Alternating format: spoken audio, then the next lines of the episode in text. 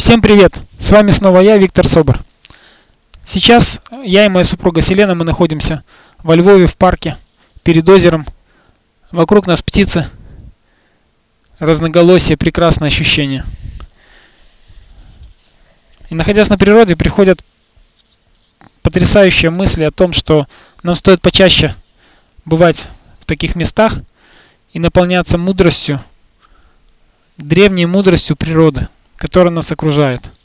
Все вокруг способствует воздух, пение птиц, деревья, способствует нашему интересному, такому позитивному, глубокому спокойствию и наполнению. Сегодня будет история про муравья. Вообще тема называется «Приверженность цели», настойчивость в наших действиях. Вот представьте себе, муравей, идущий по лесу, он несет свою ношу. Он четко знает, куда он идет. И вдруг большая преграда.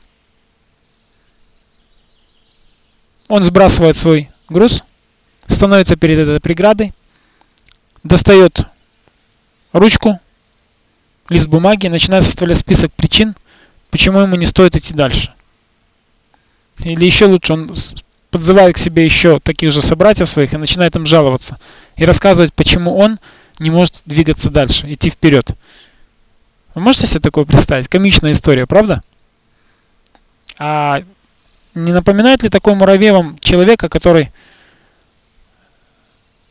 начинает жаловаться, составлять целые списки причин, по которым он не может двигаться к своей цели? Почему он не может быть настойчивым?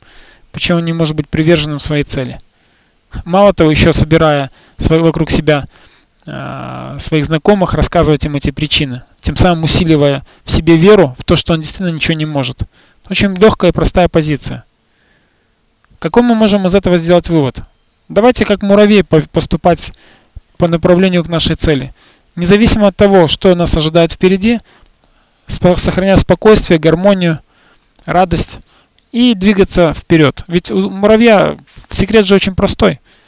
Он знает конечную цель своего пути, он знает, куда будет помещен тот предмет, который он несет, и у него нет понимания того, что что-то может быть преградой. Потому что если он это не может перейти верхом, он обойдет справа или слева, но он точно знает, куда ему нужно перейти, он двигается к своей цели. Он привержен своей цели до конца, до победы. Он не допускает мысли о том, что у него не хватит сил. Он не допускает мысли о том, что ему кто-то или что-то может помешать, он просто делает свое дело.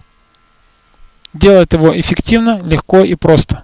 Не обременяйте себя тяжелыми мыслями. Двигайтесь к своей цели легко и просто.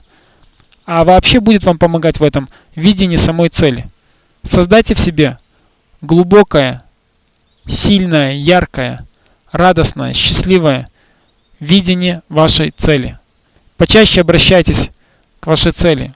Желательно это делать утром и вечером. Погружайте себя в состояние иметь эту цель. И поверьте, вам проще будет двигаться.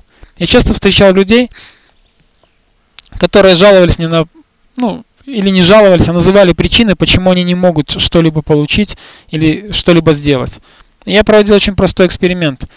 Я просил их написать на листе бумаги причины, список, они их составляли. И потом им говорил, а сверху напишите, причины, по которым мне следует сделать то, что я должен сделать, или идти к той цели, которая у меня якобы есть. Потому что еще одна причина, почему человек может жаловаться, на самом деле он не хочет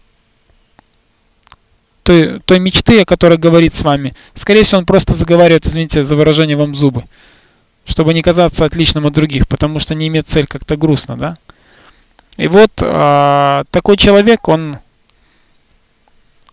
он всегда найдет причины для того, чтобы не двигаться вперед.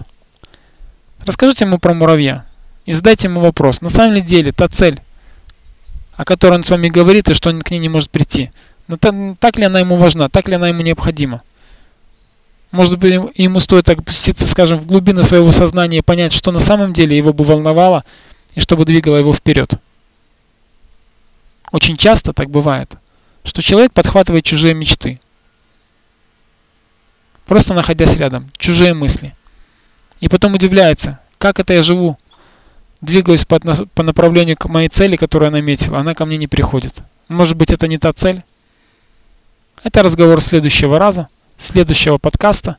А сегодня, 31 марта 2010 года, я рассказал вам вот такую простую историю. Делайте выводы, принимайте для себя какие-то решения, приходите к осознанию и пониманию. Я желаю вам удачи, процветания, мудрости быть последовательным и настойчивым в отношении своей цели. Удачи вам. Пока-пока.